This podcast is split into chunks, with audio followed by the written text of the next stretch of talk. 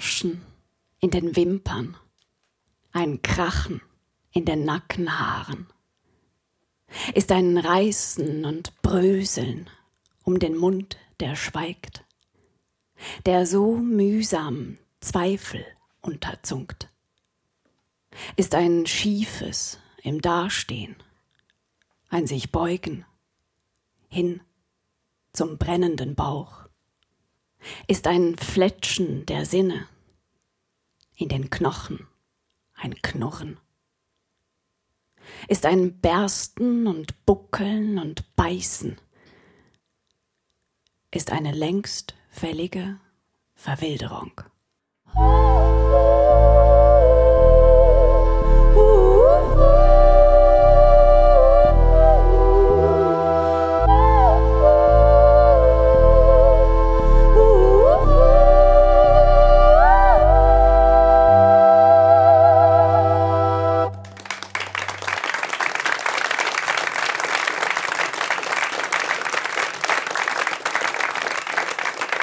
Herzlich willkommen zur Passage hier auf SRF 2 Kultur. Diese Stunde steht ganz im Zeichen von dem, was Sie soeben gehört haben, von sprachlichen und musikalischen Klängen. Lyrik und Musik begegnen sich. Wir zeichnen diese Passage auf vor Publikum hier im Auditorium des SRF Studios in Basel. Ich bin Felix Münger und soeben waren unsere beiden Gäste zu hören, zwei Künstlerinnen aus der Schweiz, aber weit darüber hinaus bekannt, sie beide. Zum einen ist das die Schriftstellerin Simon Lappert und zum anderen die Musikerin Marena Witscher. Marena Witscher, Simon Lappert, herzlich willkommen. Hallo, danke vielmals. Hallo, grüezi miteinander. Danke für die Einladung. Simon Lappert, Sie wurden 1985 in Aarau geboren, leben heute in Zürich und bekannt geworden sind Sie durch zwei Romane, die mich persönlich auch sehr beeindruckt haben, Wurfschatten und Der Sprung, der 2019 für den Schweizer Buchpreis nominiert war.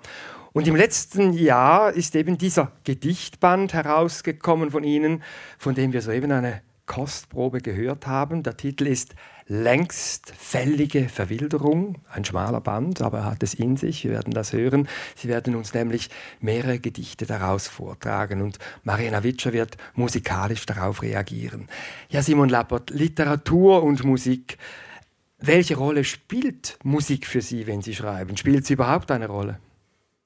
Ja, eine große eigentlich. Also ich schreibe sehr, sehr stark mit den Ohren. Also das heißt, äh, wann immer ich einen Text schreibe, lese ich mir den auch immer laut vor, um das Ganze zu überprüfen, auch auf Rhythmus und Klang. Äh, das ist für mich sehr, sehr wichtig. Und ein Text ist für mich immer auch ein Klangkörper. Und wenn ich dann die Möglichkeit habe, äh, mit einer so wunderbaren Musikerin zusammenzuarbeiten, dann passiert noch mal was ganz Neues mit dem Text und das finde ich enorm spannend, was sich da herausschälen lässt, dann noch mal auf einer zweiten Ebene an Klang im Gemeinsamen. Ja, Klang, Musik, darum dreht sich praktisch alles im Leben unseres zweiten Gasts, der schweizerisch-amerikanischen Sängerin, Klangkünstlerin, Komponistin und Performerin. Ich könnte die Reihe noch fortsetzen. Und Marena Witscher, sie ist 1990 in Winterthur geboren, lebt heute in Zürich und ist in den verschiedensten Musikprojekten engagiert, Bands, Musiktheater, Musik für Filme und Hörspiele. Und die stilistische äh, Spannbreite reicht da von Pop über Jazz, Folk und Blues bis hin zur modernen Klassik Marina Witscher. Gibt es eigentlich irgendein Genre, ich habe lange nachgedacht, das Sie nicht bespielen? Ich glaube Heavy Metal, ja. Wobei ich übe. ja, im Vorfeld dieser Passage haben Sie äh, Simon Lapperts Gedichte gelesen und sich dann auch kürzere oder längere Kompositionen dazu überlegt. Zum Teil haben sie auch aus dem Repertoire gewisse Stücke neu arrangiert. Und zum Einsatz, da bin ich sehr beeindruckt, wenn ich da zu Ihnen schaue auf der Seite unserer Bühne hier im Studio. Da kommt ein grandioser Park an Instrumenten, die Sie da aufgebaut haben, also dominant der Flügel. Dann gibt es Perkussionsinstrumente, Kalimba, äh, ein Lamellophon, dann Synthesizer, Mikrofon. Mikrofone. Sie sind offenkundig eine Multi-Instrumentalistin. Was reizt Sie an dieser Vielfalt? Die Klänge, man kann aus jedem Objekt etwas rauskitzeln. Ich habe hier zum Beispiel auch eine alte Zigarettenschachtel, aber das ist ein wunderbares Snare. Ja, ich liebe all diese verschiedenen Dinge und wie sie klingen.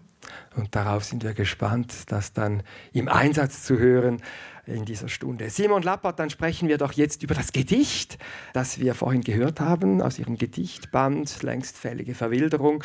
Es trägt den Titel Selbstporträt und da geht es um eine Unruhe, die im ganzen Körper aufkommt, in den Wimpern, in den Nackenhaaren, in der Körperhaltung, die schief ist, die Knochen knurren und dies alles sei, so heißt es am Schluss, eine längst fällige Verwilderung. Also dieser Vers gibt auch gleich diesem Buch den Titel.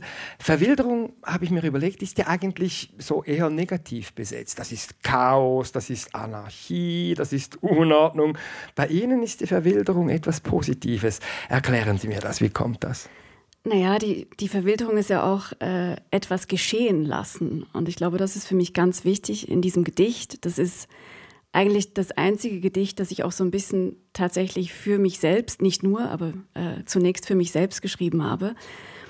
Für mich äh, geht es darin stark um ein, ein feministisches Thema, also auch um mein Frausein, um mein Raum einnehmen als Frau, weil ich die Erfahrung gemacht habe, wie wahrscheinlich viele andere auch, dass äh, man als Frau nicht nur, aber äh, vor allen Dingen als Frau, so wie ich es erlebt habe, sehr so in eine hindernde Bravheit hineinerzogen wird. Ja, also sei nicht so laut, sei nicht so wild, äh, guck erstmal, dass es den anderen gut geht, äh, nimm dich ein bisschen zurück. Ja, und ähm, ich habe dann gemerkt, auch so im beruflichen Kontext, dass ich sehr schnell in so eine vorauseilende Selbstverharmlosung verfalle. Also dass ich ja, also versuche immer ganz, ganz nett und angepasst äh, zu sein. Und, und äh, manchmal ist das äh, nicht angebracht, manchmal braucht es etwas anderes. Und ich habe äh, dieses Gedicht eigentlich als Entbravungsgedicht geschrieben. Also um mir selber Mut zu machen, mir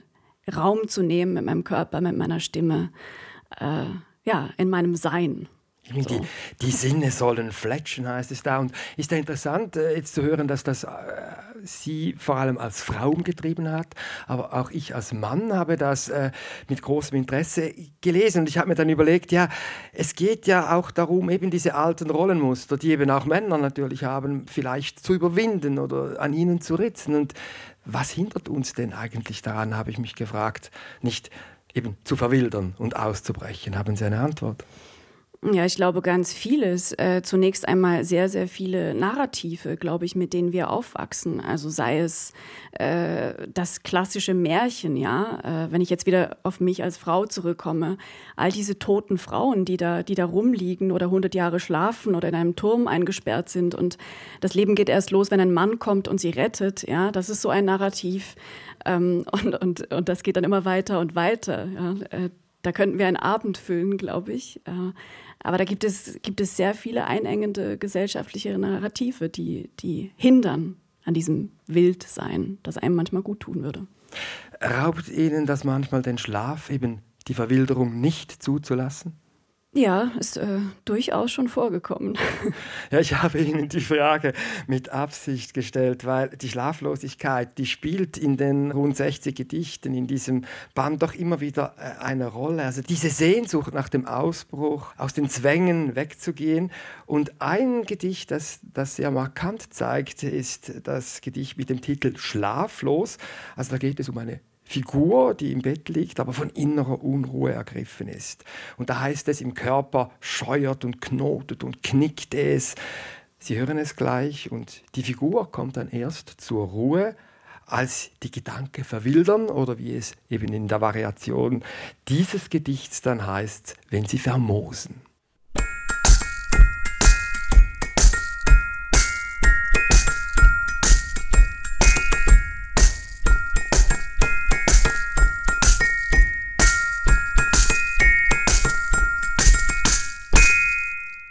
Als ob da im Dunkeln was umkippt hinter dem Brustbein und beim Atmen versickert.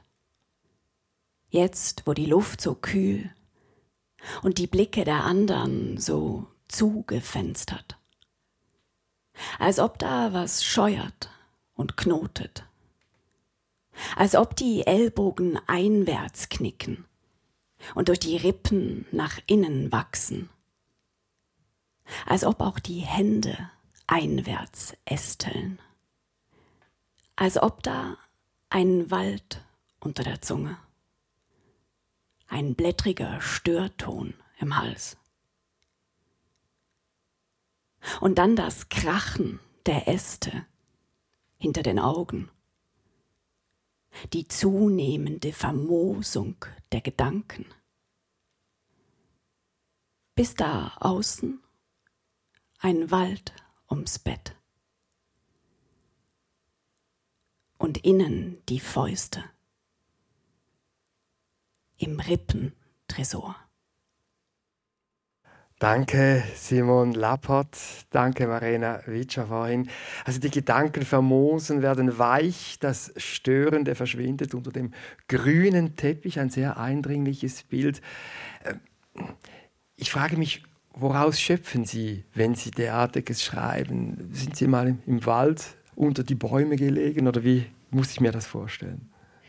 Ja, sehr oft. Also ich äh, bin ja am, am Waldrand aufgewachsen und ich glaube, der Wald äh, war für mich auch äh, ein Rückzugsort oder auch ein Ort des Geschichtenerzählens, vielleicht der erste sogar. Also wir haben Nachmittage lang gespielt, äh, auch immer am Wochenende Hütten gebaut, äh, uns Geschichten ausgedacht, wer wir sind, wer wir sein könnten.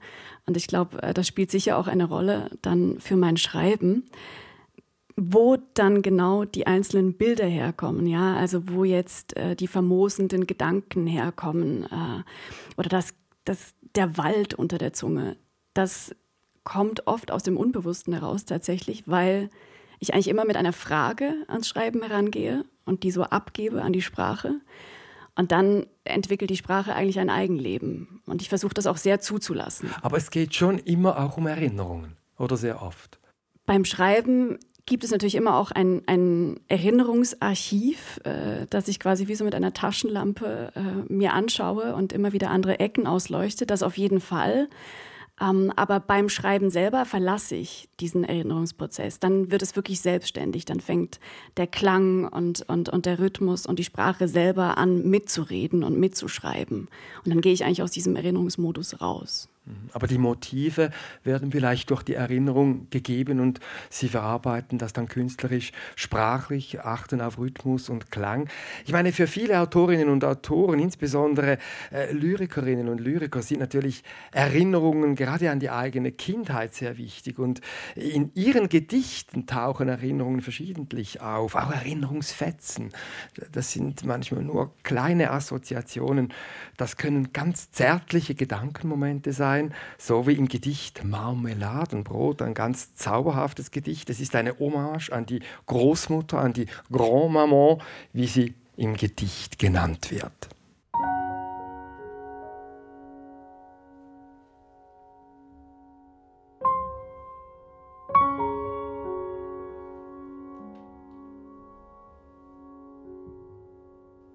An guten Tagen entfernte Grand-Maman mit gezacktem Messer Weißbrotkrusten, trug großzügig Margarine auf, zuletzt mit dem Löffel Erdbeergelee, das auf dem Streichfett zu kleinen Inseln verrutschte.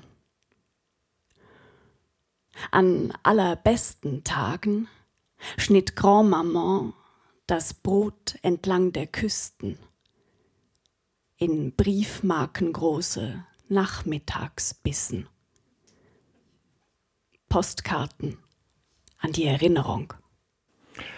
Postkarten an die Erinnerung. Äh, diese Grand-Maman, das haben Sie mir vorhin vor der äh, Aufzeichnung noch gesagt, die ist leider bereits verstorben. Aber wenn Sie an Grand-Maman denken, empfangen Sie diese Postkarten immer noch? Ja, immer wieder. Also eigentlich meistens äh, lustigerweise, wenn ich Erdbeermarmelade sehe oder rieche oder schmecke, dann kommt äh, tatsächlich diese Erinnerung an meine Großmutter hoch. Das war auch so der Anfangspunkt für dieses Gedicht. Also ich habe versucht, ein, ein Bild zu finden, auch für dieses Gefühl, ja, das ja manchmal so getriggert werden kann durch Gerüche oder äh, Geschmäcker. Ja, ich glaube, das geht wahrscheinlich vielen so. Also bei mir ist es Beispielsweise so, wenn ich Rumpunsch trinke, alkoholfrei, dann muss ich oft so an meine Kindheit denken, so an einem Winternachmittag beim Kollegen zu Hause haben wir immer Rumpunsch getrunken. Das ist schon ein Phänomen und das hat etwas wunderbar zärtlich, tröstliches äh, an sich. Jetzt aber bei Ihnen herrscht diese eitle Harmonie eben nicht ungetrübt vor in Ihrem Gedichtband, weil wenn man da weiterblättert, dann kommt man zu einem ganz kurzen Gedicht, das gibt es auch, Einsatzgedichte und da heißt es, Zitat, erwachsen bist du, wenn schon lange niemand mehr ein Brot für dich gestrichen hat. Also auch die verlorene Kindheit ist ein weit verbreitetes Thema in der Literatur. Also Rilke, Mörike und so weiter, Busch, die haben äh, sich dem angenommen. Also das bewegt offenbar seit jeher. Was steckt dahinter? Ist es so die, habe ich mir überlegt, die Sehnsucht nach dem verlorenen, vermeintlichen Paradies? Naja, also ich glaube, es ist äh, immer auch natürlich die eigene Wahrnehmung, die, die mitschreibt, die eben Erinnerungen ablegt und verteilt im Unterbewussten, die dann wieder hervorgeholt werden können. Und äh, in Bezug auf die Familie, da ploppt natürlich immer wieder äh, einiges auf dann beim Schreiben, ja, an, an Erinnerungen, an äh, Bildern. Ich finde es aber auch immer wichtig dazu zu sagen, dass es immer auch einen großen Fiktionsanteil gibt, äh, auch bei Lyrik. Also ich glaube, es gibt so einen Irrglauben, äh, dass das Lyrik, das lyrische Ich immer eins zu eins auch die schreibende Person ist. Und das ist äh, nicht der Fall. Also auch wenn ich ein Gedicht über, über Familie oder sogar meine Großmutter schreibe, dann gibt es einen, ähm, einen fiktionalen Anteil, der, der mitschreibt. Mhm, also eben das Künstlerische, das dann natürlich dann sich alle Freiheiten nehmen kann. Simon Lappert, äh, ich habe es vorhin erwähnt, Sie sind in Aarau geboren, heute leben Sie in Zürich. Also man könnte sagen, Sie sind ein Stadtmensch. Stimmt das? Ja, ich bin so ein bisschen zum Stadtmensch geworden, äh, glaube ich. Also es war für mich auch wichtig, irgendwie so diesen beengenden dörflichen Rahmen zu verlassen. Also als ich äh, als Jugendliche nach Basel gekommen bin, das, das war für mich New York. Theater, Kino, äh, Konzerte, das, das war eine ganz neue Welt für mich und ich wurde nicht jedes Mal schief angeguckt, wenn ich eine sehr bunte Jacke anhatte. ähm, also das, das war schon auch ein, ein sehr bewusster Schritt und trotzdem bin ich sehr gerne auch in der Natur oder suche die Natur auch immer wieder. Und auch dies merkt man diesem Gedichtband an, diese Liebe zur Natur, die sie haben. Eine tiefe Naturverbundenheit zeigt sich zum Beispiel im Gedicht mit dem Titel Oberhalb. Und das ist für mich eine regelrechte Hymne auf die Schönheit, wenn wir in den Bergen sind und die Natur am Morgen so wunderbar erwacht.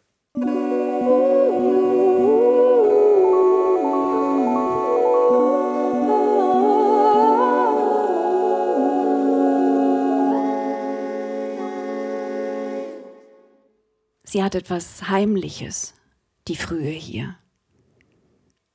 Macht Fenster zu Feldstechern.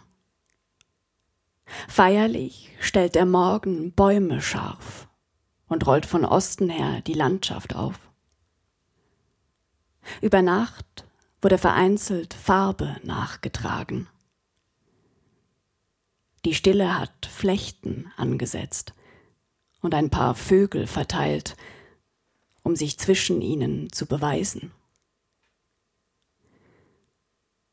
Sie hat etwas Heimliches, die Frühe hier. Macht mich zur Statistin. Stirn gegen Glas. Die Wolken auf Scheitelhöhe. Also Simon Lappert, ich bin mit Ihnen hier auf dem Berg oben, blicke durch das Fenster vielleicht einer Alphütte, ich weiß es nicht, auf die erhabene Schönheit der Natur. Ist das ein konkretes Erlebnis, das Sie hier verarbeiten? Da habe ich tatsächlich beim Schreiben, äh, beim ersten Schreiben in der ersten Fassung ein ganz bestimmtes Fenster vor Augen gehabt im Appenzell. Äh, in einem ganz wunderbaren Kulturfrachter hieß das damals noch, ein, ein Hotel, äh, wo man auch schreiben und arbeiten kann äh, zu vergünstigsten Preisen als Künstlerin. Und äh, da habe ich gerne und viel Zeit verbracht. Und das ist unter anderem eine erste Version zumindest dieses Gedichts entstanden. Mhm. Eben, Sie haben es gesagt, da ist vielleicht etwas Erlebtes drin, aber eben dann kommt das Künstlerische rein. Und das interessiert mich. Also, Sie arbeiten ja nicht mit Reimen, so wie die klassische Versdichtung, sage ich einmal. Das Lyrische ergibt sich bei Ihnen aus dem Rhythmus, aus dem Klang der Worte. Äh, geben Sie doch uns einen kleinen Einblick in die Werkstatt. Also wie gehen Sie da vor, dann diese Sprache zu finden? Ja, es ist ganz unterschiedlich. Also es fängt, äh, wie gesagt, immer erst mit einer Frage an. Also ich versuche einer Frage auf den Grund zu gehen. Zum Beispiel, äh, wie ist das jetzt eigentlich mit dieser Schlaflosigkeit oder wie ist es jetzt doch mal mit diesem Verliebtsein? Und dann schreibe ich mich da rein in diese Frage. Also ich versuche eigentlich nicht eine Antwort zu finden, sondern ich versuche, wenn möglich, eine präzisere Frage zu stellen oder die Frage dann auch an die, an die Lesenden weiterzugeben, indem ich mich da hineinarbeite. Und dann schreiben Sie, lesen Sie, verwerfen, schreiben wieder? Ja, also ich bin äh, sehr zum Leidwesen meines Verlages eine sehr langsame Schreiberin. Äh, das heißt, ich brauche sehr, sehr viel Zeit. Es gibt unendlich viele Fassungen auch von, von diesen Gedichten, die über sehr viele Jahre zum Teil entstanden sind. Also es kann vorkommen, dass ich ein Gedicht nach ein, zwei Jahren nochmal hervornehme und nochmal komplett überarbeite. Das sind, Hören, Sie, sind Sie je zufrieden? Naja, also es kommt äh, irgendwann meistens der Punkt, wo ich das Gefühl habe, jetzt habe ich es nach bestem Wissen und Gewissen äh, fertiggestellt. Ich habe alles gemacht, was ich konnte. Ich glaube, wenn ich jetzt weitermache, mache ich es schlechter. Und das ist meistens ein guter Moment, um, um den Text abzugeben an, an, an frische Augen, die das nicht so verschwommen sehen wie ich. Was ja auffällt beim Lesen, äh, Sie äh, verwenden konsequent nur Kleinbuchstaben, auch Nomen auch Eigennamen, die werden konsequent klein geschrieben. Zudem sind diese oft sehr kurzen äh, Gedichte alle immer auf einer Seite gedruckt, auch wenn es nur ein Satz ist. Diese Kleinschreibung, diese luftige Gestaltung, was steckt da dahinter?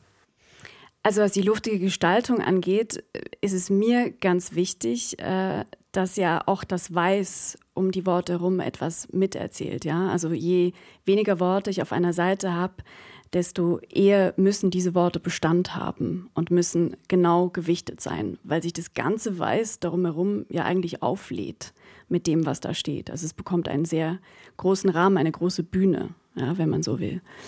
Und das ist auch eigentlich der Grund, warum ich alles klein geschrieben habe, weil mir die Gewichtung wichtig ist. Also dass jedes Wort das gleiche Gewicht hat, weil eben da im besten Fall nur dieses eine Wort stehen darf und kein anderes, weil genau dieses Wort passt. Und wenn ich Kleinschreibung verwende, dann geraten die Worte nicht in Konkurrenz zueinander, also haben äh, kein, keine verschiedene Gewichtung. Und ich kann auch neue äh, Spannungen erzeugen, ja, in dem vielleicht dann manchmal nicht ganz klar ist, ist es jetzt ein Verb oder ist es ein Substantiv. Ich kann beides lesen und das gibt dem Ganzen nochmal noch mal einen Dreh. Also auch ein Pronomen ist wichtig bei der Beschwörung der Natur, so wie Sie Unbedingt. vorhin gehört haben. Nicht nur die, die Nomen, die Sonne, die Berge, der Schnee. Aber es gibt in Ihrem Buch dann auch solche, wo diese Schönheit der Natur dann gestört wird, unterlaufen wird. So wie im Gedicht Lückenlos. Es erzählt von einer Winternacht. Bitte, Simon Lappert. Du kannst alles noch einmal zählen. Es fehlt nicht an Windmessern, Platzbauten, Zeit. Nichts hat sich verschoben. Im Tarngut, im Wintergebiss dieser Nacht. Von Pech bis Pochen zählt alles zum Rest. Außer dir bewegen sich alle. In Schneegeschwindigkeit in Flocken folgen. Sie weichen sich aus, weil sie da sind. Schultern und Kragen wie Segel gesetzt. Dem Wind und einander entgegen. Du duckst dich und wartest. Zählst alles noch einmal. Die Vögel, die Pfützen, den halben Mond weil niemand dich sieht und ins Gemenge ruft, weil du noch immer nicht weißt, was fehlt.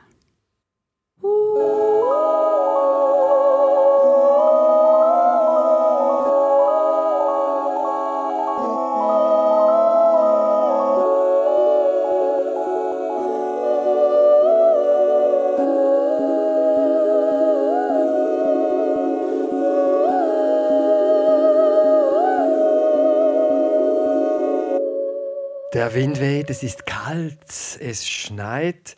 Irgendwie kommt da etwas dem Genuss in die Quere, unserer Sehnsucht, uns da in Einheit zu fühlen mit der Natur.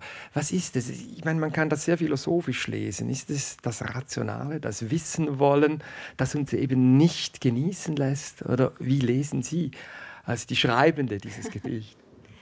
Naja, es ist das, was fehlt. Und auch das lyrische Ich weiß nicht so genau, was es ist. Ich glaube, da hat sich so ein bisschen äh, auch ein Motiv oder eine Thematik eingeschlichen, die mich in beiden meinen Romanen auch beschäftigt hat. Also das passiert mir manchmal, dass ich Themen oder Themensplitter auspflanze, auch in ein Gedicht, wenn ich etwas nochmal genauer untersuchen möchte, nochmal unter das Mikroskop legen möchte. Und da ging es mir auch sehr so um ein, ein Abseitsstehen, ja, so äh, ein Gefühl von keinen Zugang finden, vielleicht zu einer Zeit oder auch äh, einer Gesellschaftsform, einer Lebensform, die für alle anderen so klar zu sein scheint. Also, um das vielleicht noch zu vertiefen, wenn Sie Romane schreiben, und für die sind Sie ja vor diesem Gedichtband bekannt geworden, äh, dann sind diese Gedichte wie so Einwärmübungen auch ein Stück weit oder Vertiefungsmöglichkeiten? Wie, wie muss ich das verstehen? Ja, viel eher äh, Vertiefungsmöglichkeiten. Ähm, ich glaube, Einwärmen würde, würde diesen Prozess so ein bisschen verkleinern, äh, was gar nicht der Fall ist, sondern es ist meistens eher eine Vergrößerungsarbeit. Das ist wirklich etwas Mikroskopisches, was dann vielleicht in einem Roman untergehen würde. Und ich bin im Roman ja auch immer der Figur verpflichtet. Das heißt, ich lerne eine Figur kennen, die entwickelt einen Charakter, die entwickelt ein Eigenleben. Und ich kann die nicht äh, alles wahrnehmen und sagen lassen. Ja? Und manchmal äh, ploppt dabei aber doch etwas auf, was ich spannend finde und, und dem ich einen Raum geben möchte. Und dieser Raum kann dann vielleicht beispielsweise ein Gedicht sein. Und das sind natürlich Themen, die Sie gerade äh, auch in Ihren Romanen verarbeiten. Eben dieses Nicht-Eins sein können, diese Störung der Harmonie, die Verzweiflung auch, die Krise. Und die Erfahrung, Krisen zu durchleben, die ist in diesem Gedichtband auch stark präsent. Wir hören jetzt mehrere Gedichte am Stück, unterbrochen von musikalischen Inserts von Marina Witscher, wo es genau eben um Beklemmung, um Verstimmung bis hin zur Depression geht. Bitte.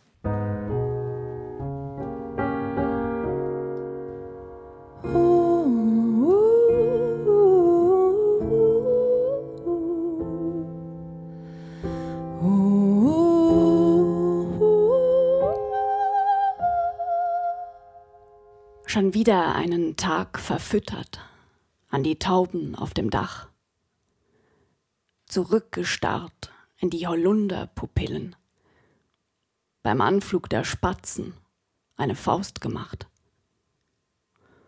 Schon wieder keinen Saft gepresst und den Brief nicht zur Post, stattdessen Punkte aus den Seiten geschüttelt, druckschwarze Süße unter der Zunge. Nur Risse im Boden und Lücken im Mund, kein Ausflug, Aufsatz, Beitrag an die Bienen, keine Welt Erschütterung. Um dich herum Gedanken wie Fruchtfliegen fressen dir die Buchstaben aus der Hand. Bist weder wildherzig, noch rau, noch vogelknochig, greifst nicht nach den Beeren, deponierst deine Träume im Endlager der Zuversicht. Und wenn es ankommt auf dich, wie übst du dann Nachsicht mit dir?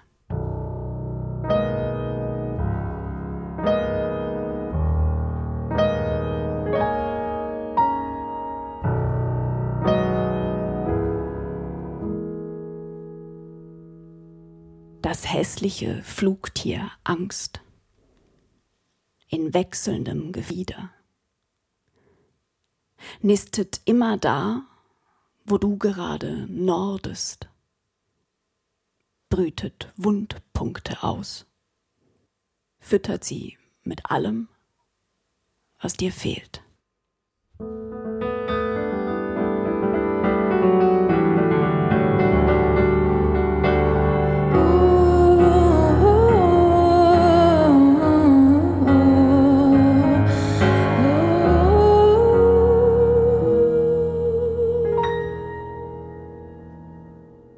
Bewältigung. Du schiebst die Krise im Zickzack über den Rasen. Die Blumen lässt du stehen.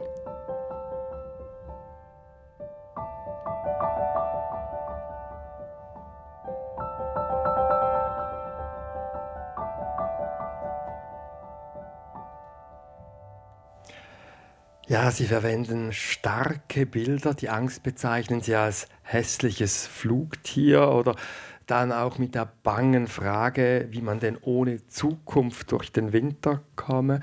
Und wir haben schon darüber gesprochen, dass das oft auch Motive sind, die sie in ihren Romanen verarbeiten. Also eben im Der Sprung geht es um Suizid unter anderem oder im Wurfschatten fünf Jahre vorher geht es um eine junge Frau, die von Ängsten bestimmt wird. Mir ist der letzte Satz besonders in Erinnerung geblieben. Ich habe mir da noch herausgeschrieben, nochmals, du schiebst die Krise im Zickzack über den Rasen, die Blumen lässt du stehen. Ironisch vielleicht? Oder funktioniert das wirklich bei Ihnen? Ich hoffe es, dass es manchmal funktioniert. Irgendwie nur das, äh, das stehen zu lassen, äh, was mich weiterbringt oder äh, was mir gut tut. Einfach ist es nicht. Mhm. Auf jeden Fall äh, ist das Schöne, also das Jenseitige der Krise in Ihrem Buch ebenfalls mehrfach vertreten. Es gibt eine ganze Reihe von Liebesgedichten und ein Leckerbissen in Sachen Liebesgedichten ist das Gedicht mit dem Titel Lieblingsmensch. Da, da, da,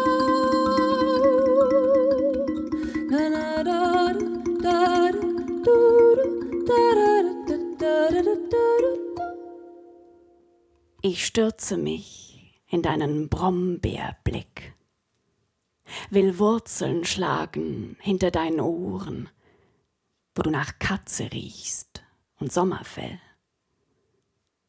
Ich will Moos raufen und Mohn wälzen mit dir und ohne Adresse hausen am Hang. Ich will all deine Schatten streicheln, in deinen dunklen Ecken singen. Ich will dir sämtliche Monde kaufen, eine Veranda und einen Schaukelstuhl. Ich will dich einatmen und aussprechen, mich rau reden an dir. Ich will Moos raufen und Mohn wälzen mit dir und ohne Adresse hausen am Hang. Ich will all deine Schatten streicheln, in deinen dunklen Ecken singen. Ich will dir sämtliche Monde kaufen, eine Veranda und einen Schaukelstuhl. Ich will dich einatmen und aussprechen, mich rau reden an dir. Ich will Moos raufen und Mohn wälzen mit dir und ohne Adresse hausen am Hang. Ich will all deine Schatten streicheln, in deinen dunklen Ecken singen. Ich will dir sämtliche Monde kaufen, eine Veranda und einen Schaukelstuhl. Ich will dich einatmen und aussprechen, mich rau reden an dir. Ja, ich will all deine Schatten streichen. Ich will dir sämtliche Monde kaufen. In allen Varianten haben wir das jetzt gehört. Das geht tief, ist voller Hingabe und gleichzeitig so leicht und verspielt. Und die Liebe ist ja, ich würde das einfach mal so behaupten, das am meisten verbreitete Motiv in der Lyrik. Ich habe mich gefragt, braucht es da besonders viel Mut, ein Liebesgedicht zu schreiben? Also ich habe Äh, dieses Gedicht jetzt im Speziellen habe ich aufgrund einer Recherche geschrieben. Das war auch wieder eine, eine Romanrecherche. Und da bin ich auf den Fakt gestoßen, äh, den Sie vielleicht kennen, dass offenbar akutes Verliebtsein einer akuten Psychose gleichkommt. Mhm. Also dass das irgendwie sehr ähnliche chemische Prozesse sind, die da im Gehirn ablaufen. Und ich hatte irgendwie Lust, äh, darüber ein Gedicht zu schreiben. Und äh, habe mir dann vielleicht auch durch diesen Umstand so ein bisschen die Erlaubnis dafür gegeben. Mhm. Aber ist es so, ich meine, das ist ja äh, absolut nachvollziehbar. Man in diesen, in diesem psychotischen Rausch schon fast kommt man mit ihnen rein. Aber schrillt da beim Schreiben vielleicht öfter als bei anderen Gedichten so der Kitsch-Alarm, wenn man über Liebe schreibt? Ja, natürlich, unbedingt. Und da habe ich mich auch voll reingelegt. Also ich, mich interessiert das manchmal auch, da wirklich an, an, an die Grenze zu gehen. Ja? Mhm. Äh, also ich will dir sämtliche Monde kaufen. Ich, ich habe manchmal auch Spaß daran, es einfach zu übertreiben. Naja, aber kitschig finde ich es nicht. Also es ist witzig, es ist originell. Aber eben, ich meine, Sie wären ja nicht Simon Lappert, wenn nicht auch sogar beim Thema Liebe dann wieder im Buch ein Gegengift auftauchen würde. Also so wie wir das schon bei der Naturbetrachtung hatten. Es taucht sich tatsächlich auch in Sachen Liebe in einem Gedicht ein störender Stachel, ganz unbequem bemerkbar. Er, er, er, trübt das Gefühl hier der Psychose im positiven Sinn. Es geht um das Gedicht mit dem Titel Ferienhaus, das eben enttäuschte Liebe, Liebeskummer auf den Punkt bringt und zwar sehr eigenwillig. Und ich erspare Ihnen jetzt die Frage, wenn es Ihnen recht ist, ob das eine persönliche Erfahrung ist, die Sie da verarbeiten. Wir schreiten da gleich zum Vortrag.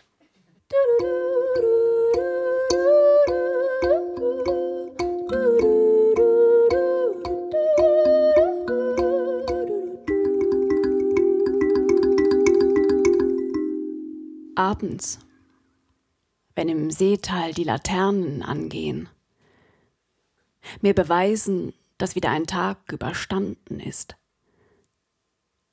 mache ich mir gierig eine Erinnerung an uns auf, schlinge sie roh und im Stehen,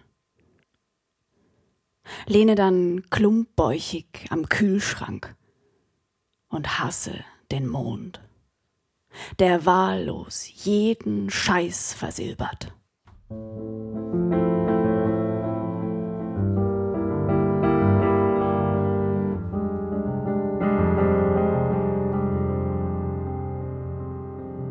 Down in the deep, when you can finally breathe, you paint your ideas on the wall in black and blue.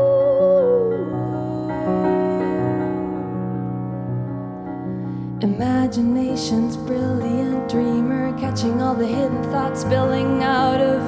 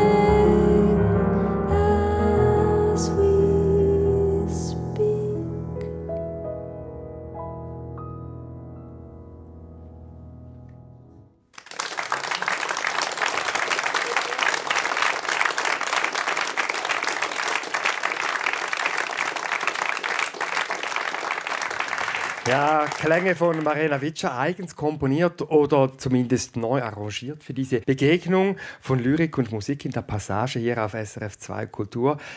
Marina Witscher, Sie arbeiten als Sängerin und Klangkünstlerin mit Ihren vielen Instrumenten, verschiedentlich mit Schriftstellerinnen und Schriftstellern zusammen, auch bereits einmal mit Simon Lappert. Vor zwei Jahren in Winterthur war das, äh, beim Literaturfestival Lauschig.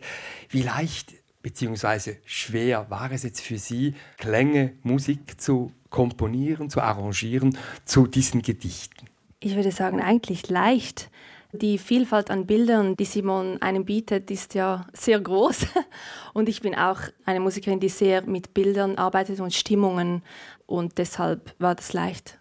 Und erzählen Sie uns auch ein bisschen, wie Sie vorgegangen sind. Also wie finden Sie diese Klänge? Improvisieren Sie da mal wild drauf los und finden die Form? Oder setzen Sie sich eher an den Tisch und schreiben mal was? Wie ist das?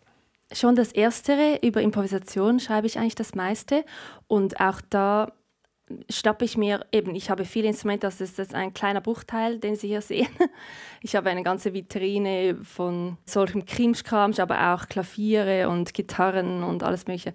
Und dann inspiriert mich etwas, ich sehe ein Instrument, das mich in diesem Moment irgendwie anlacht und dann spiele ich da mal wild drauf los oder weniger wild und lasse mich dann vom Klang weitertragen und ich höre dann innerlich etwas, das ich versuche umzusetzen oder ich spiele etwas, das mich dann wieder inspiriert, weiterzugehen. Aber ich habe auch, also jetzt zum Beispiel auch für heute Kompositionen, an die ich mit einem Konzept herangehe, zum Beispiel ein Insert, das am Anfang mal kam, da habe ich mir vorgenommen, ich spiele nur immer drei Töne gleichzeitig. Und es sind immer nur Grundton, Terz und Quint. Und ich spiele die weit auseinander. Und wenn ich einen Akkord ändere, dann darf ich nur immer so einen Halbton oder einen Ton verändern. Also auch über Konzepte kreiere ich Musik, aber ich lasse mich auch da letztlich natürlich immer von der Musik tragen. Und das ist immer am wichtigsten, wie es dann klingt. Dann wollen wir mal die Dichterin fragen, wie es denn für sie ist. Sie hört jetzt das zum ersten Mal, diese Musik, zu ihrer Lyrik. Wie kommt das bei Ihnen an, Simon Lappert? Ja, also zunächst äh, bin ich voller Dankbarkeit, weil das ist natürlich ein Riesengeschenk, immer wenn sich jemand mit der eigenen Arbeit so vertieft auseinandersetzt. Das ist der Wahnsinn natürlich erstmal. Und aber auch ein Experiment und für mich speziell, weil ich auch mit einer Musikerin zusammenarbeite, mit Martina Berther und wir diese Gedichte auch wie schon Songs gedacht haben und das jetzt heute für mich hier ja wirklich ein Experiment ist, weil nochmal was ganz anderes passiert, auch mit den Texten, mit meinem Vortrag.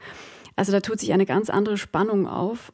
Und das ist für mich genau auch der Grund, warum ich das so gerne mache, warum ich gerne mit MusikerInnen zusammenarbeite, weil immer was Neues entsteht in der Zusammenarbeit. Das ist, äh ja, aber eben, Sie liefern sich natürlich ein Stück weit auch aus. Wie ja, viel Mut das braucht ist, das? es ist eine, eine äh, wohlwollende Auslieferung. Also ich, ich äh, genieße das irgendwie auch, weil meine Texte dadurch nochmal äh, eine andere Dimension kriegen. Ja? Also man holt ja den Text beim Vortragen und dann auch äh, im, in der Zusammenarbeit mit Musik immer ins Dreidimensionale, also in den Raum. Und es passiert jedes Mal was anderes. Mhm. Also ich äh, liefere mich da sehr gerne aus. Diese Gedichte, das haben Sie schon erwähnt vorhin, die sind über viele Jahre entstanden. Ich glaube, das älteste ist ungefähr zehn Jahre alt. Sie haben es dann zum Teil wieder überarbeitet. Es gibt Gedichte, die sehr neu sind. Ich habe Sie gebeten, im Vorfeld ein Gedicht mitzubringen, das nicht von Ihnen ist, aber das Sie besonders geprägt hat oder das Ihnen besonders gut gefällt? Und die Antwort war dann, oh, da gibt es viele. Und dann musste ich mal sehr lange warten, Bedenkzeit, die haben sie natürlich bekommen. Und dann haben sie sich schließlich für ein Gedicht der 1973 verstorbenen Österreicherin Ingeborg Bachmann entschieden. Ingeborg Bachmann gilt als eine der bedeutendsten deutschsprachigen Lyrikerinnen und Prosaschriftstellerinnen des 20. Jahrhunderts. Und das Gedicht, das sie gewählt haben, trägt den Titel Die gestundete Zeit von 1953 und Sie haben sich bereit erklärt, auch dieses Gedicht kurz vorzutragen. Übrigens nicht auswendig wie alle Gedichte vorhin, sondern das lesen Sie jetzt ab. Ja. Ja, das würde ich mir nicht anmaßen, äh, ein Gedicht von einer anderen Dichterin derart zu gestalten. Das mussten das wir in der Schule klassisch. aber immer. Ja. ja. es kommen härtere Tage. Die auf Widerruf gestundete Zeit wird sichtbar am Horizont. Bald musst du den Schuh schnüren und die Hunde zurückjagen in die Marschhöfe. Denn die Eingeweide der Fische sind kalt geworden im Wind.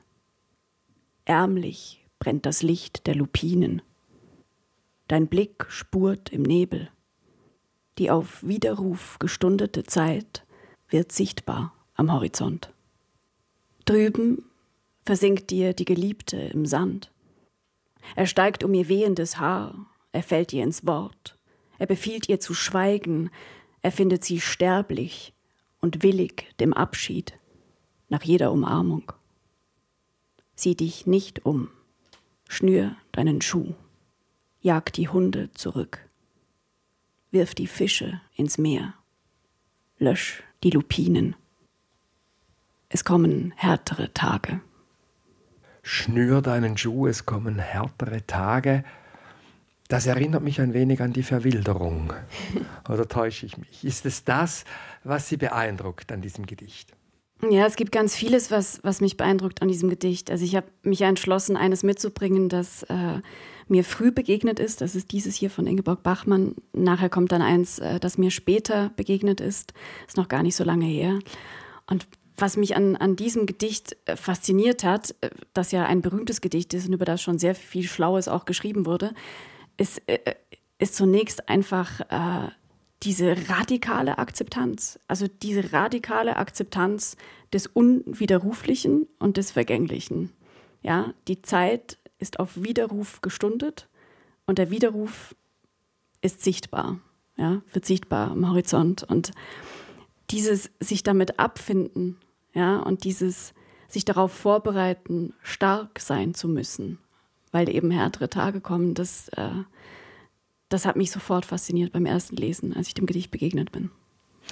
Äh, mein erst kürzlich äh, ist äh, Ingeborg Bachmann wieder verstärkt im Gespräch gewesen aufgrund des Briefwechsels, der herausgekommen ist mit Max Frisch. Und dieser Briefwechsel zeichnet ja ein neues, auch erschütterndes Bild der ambivalenten Beziehung der beiden. Welche Bedeutung hat denn Ingeborg Bachmann jetzt auch über dieses Gedicht hinaus für Sie?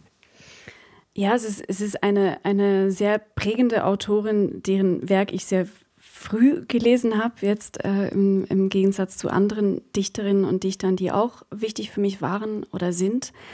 Und ich glaube, das steckt in, in all ihren Gedichten, also wenn man ihre sämtlichen Gedichte durchliest, eigentlich von Anfang an diese Radikalität, diese Kompromisslosigkeit und dieser Mut zu sagen, wie es ist.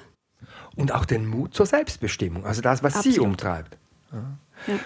Ich glaube, wir bleiben gleich bei diesem Thema Selbstbestimmung. Neben Ingeborg Bachmann haben Sie nämlich noch ein zweites Gedicht ausgewählt. Da haben Sie mir gesagt, ohne das geht das gar nicht an diesem Abend. Und zwar ist es ein Gedicht von Kay Tempest. Das ist eine non-binäre Autorenperson aus Großbritannien, 37-jährig.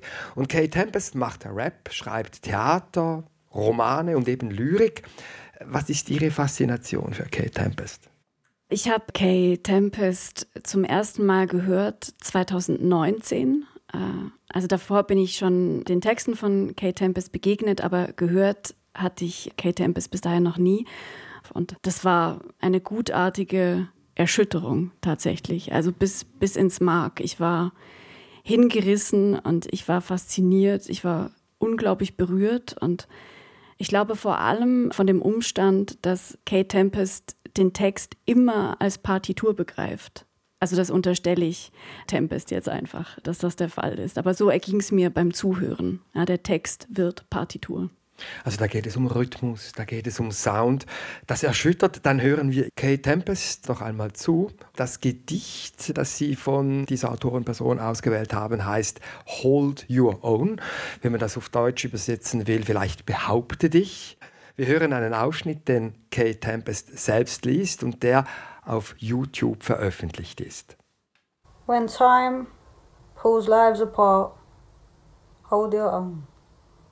When everything is fluid and when nothing can be known with any certainty, hold your own.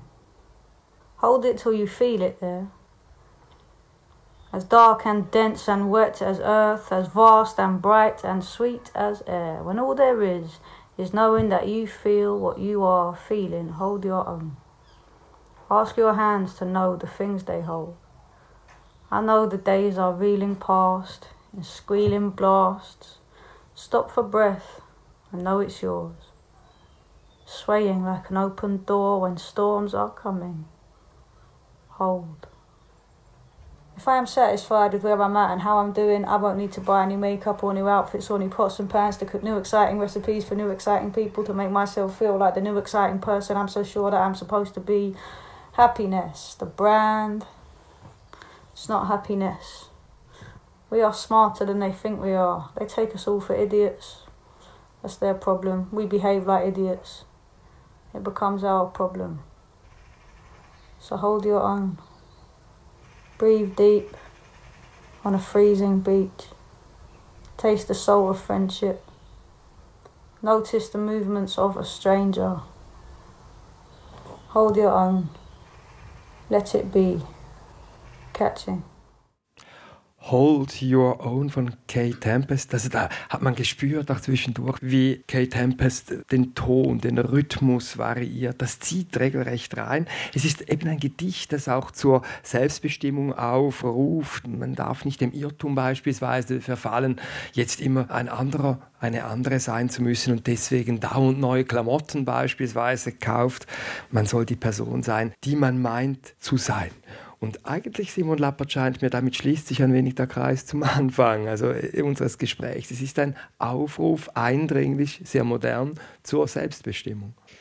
Ja, ich, ich, ich lese das auch äh, sehr stark so. Und ich glaube, da kommen die, die beiden Gedichte, die ich mitgebracht habe von, von Ingeborg Bachmann und eben Kate Tempest, auch zusammen für mich. Also auch in, in die gestundete Zeit geht es für mich um, um genau diesen Moment von, jetzt musst du stark sein, bei dir bleiben äh, und auch deine Werte sortieren, ja, bei deinen Werten bleiben, egal was drumherum passiert. Und das äh, macht Kate Tempest in, in all ihren Texten äh, ganz wunderbar, dass sie rauszoomt in die Welt, auch ins Gesellschaftliche, ins Politische und dann wieder ganz, ganz, ganz tief rein äh, in die kleinteiligste Bewegung eines Fremden äh, in der U-Bahn und das zusammenbringt, also die großen Themen der Zeit auch am ganz Kleinen verhandelt. Das tun beide Dichterinnen für mich und sind große Vorbilder. Lassen wir das mal so stehen und wenden uns jetzt noch einmal Ihrem Gedichtband zu, wie Sie mit Rhythmus, mit Sprache, mit Sprachbildern spielen, und zwar mit einer kurzen Tour d'Horizon durch den Gedichtband. Wir hören drei kurze Gedichte zu Themen, über die wir bereits gesprochen haben. Es geht erstens um Kindheitserinnerungen, es geht dann um die junge Liebe und die Tour endet mit eigentlich meinem Lieblingsgedicht in diesem Band. Es trägt den Titel Bruchstellen und da geht es eben um Freiheit, um Aufbrechen, um Zuversicht, um die Verwilderung, um sie noch einmal zu erwähnen, um die Selbstbehauptung, wie eben Kate Tempest und Ingeborg Bachmann sie auch beschreiben. Was Sie jetzt hören, ist eine Weltpremiere. Texte Simon Lappert, Musik Marina Witscher.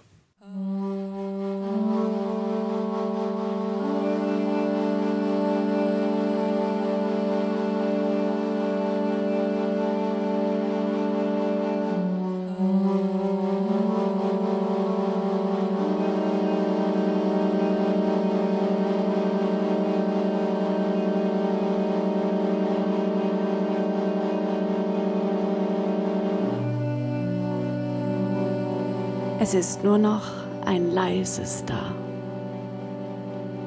Hinter dem Zaun das Haus und die geschrumpften Zimmer. Die Hierarchie der Birken leicht verschoben. Zwischen den Zweigen Lücken, die es damals schon gab. Die Gerüche im Hausflur zerzaust erhalten was kümmert den Hasel, sein wachsender Schatten? Was die Hagebutte, der Fortgang der Zeit?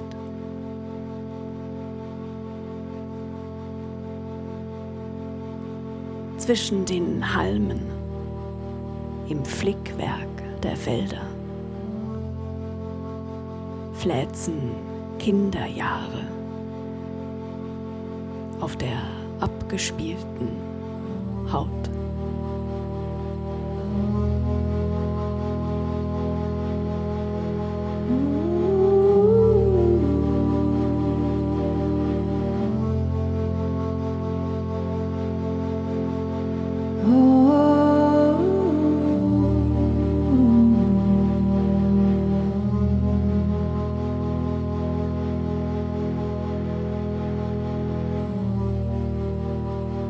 In der Eckbar unterm Tisch lass ich meine Hand in deiner klein werden und warm. Wir wissen beide nicht, wonach wir suchen, sind streunende Motten im gedimmten Licht. Picken zwischen Salznüssen Sätze, Nicht zu viele auf einmal. Sind froh um den Regen, der uns verzögert.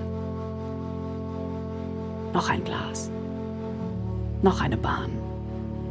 Noch ein Satz zwischen den Nüssen. Noch ein Glas. Noch eine Bahn. Noch ein Satz zwischen den Nüssen. Noch ein Glas. Noch eine Bahn. Noch ein Satz zwischen den Nüssen. Noch ein Glas. Noch eine Bahn. Noch ein Satz zwischen den Nüssen. Tasten uns die Tischkante lang. Schieben hier einen Ärmel, dort einen Saum.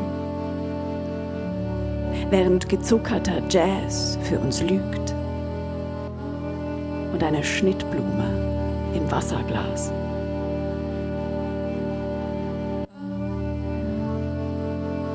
Heute Nacht werden wir nichts mehr retten, werden nur noch eine Weile diese Unschärfe feiern. Unter tief hängenden Lampen umeinander faltern. bis wir im Dunkeln leuchten.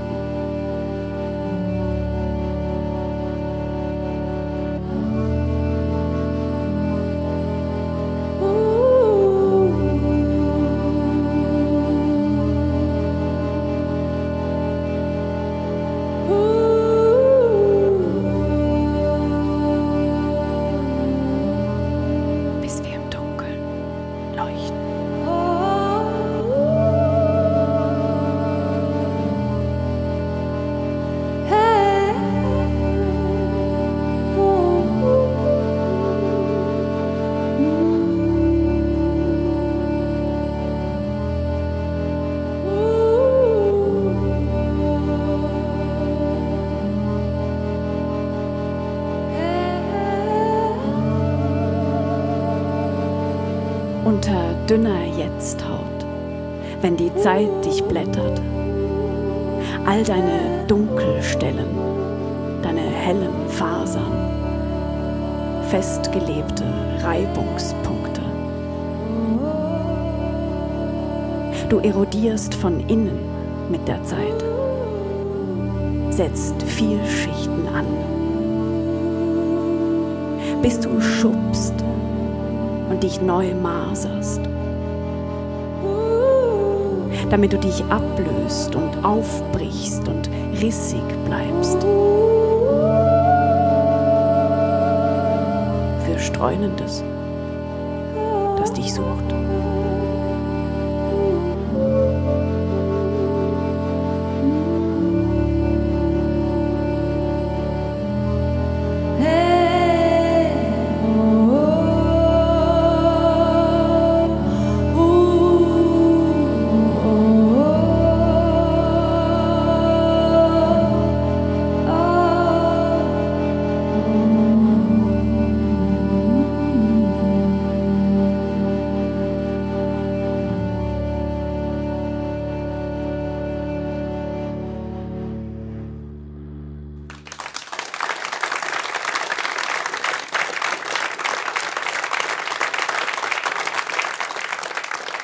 Herzlichen Dank den beiden Künstlerinnen Simon Lappert und Marina Witscher. Danke Ihnen, liebes Publikum, hier im SRF Studio Basel im Meret-Oppenheim-Gebäude, wo wir diese Passage aufgezeichnet haben. Simon Lapperts aktueller Gedichtband Längstfällige Verwilderung ist, wie alle ihre Werke, bei Diogenes erschienen. Die genauen Angaben finden Sie auf srf.ch-passage.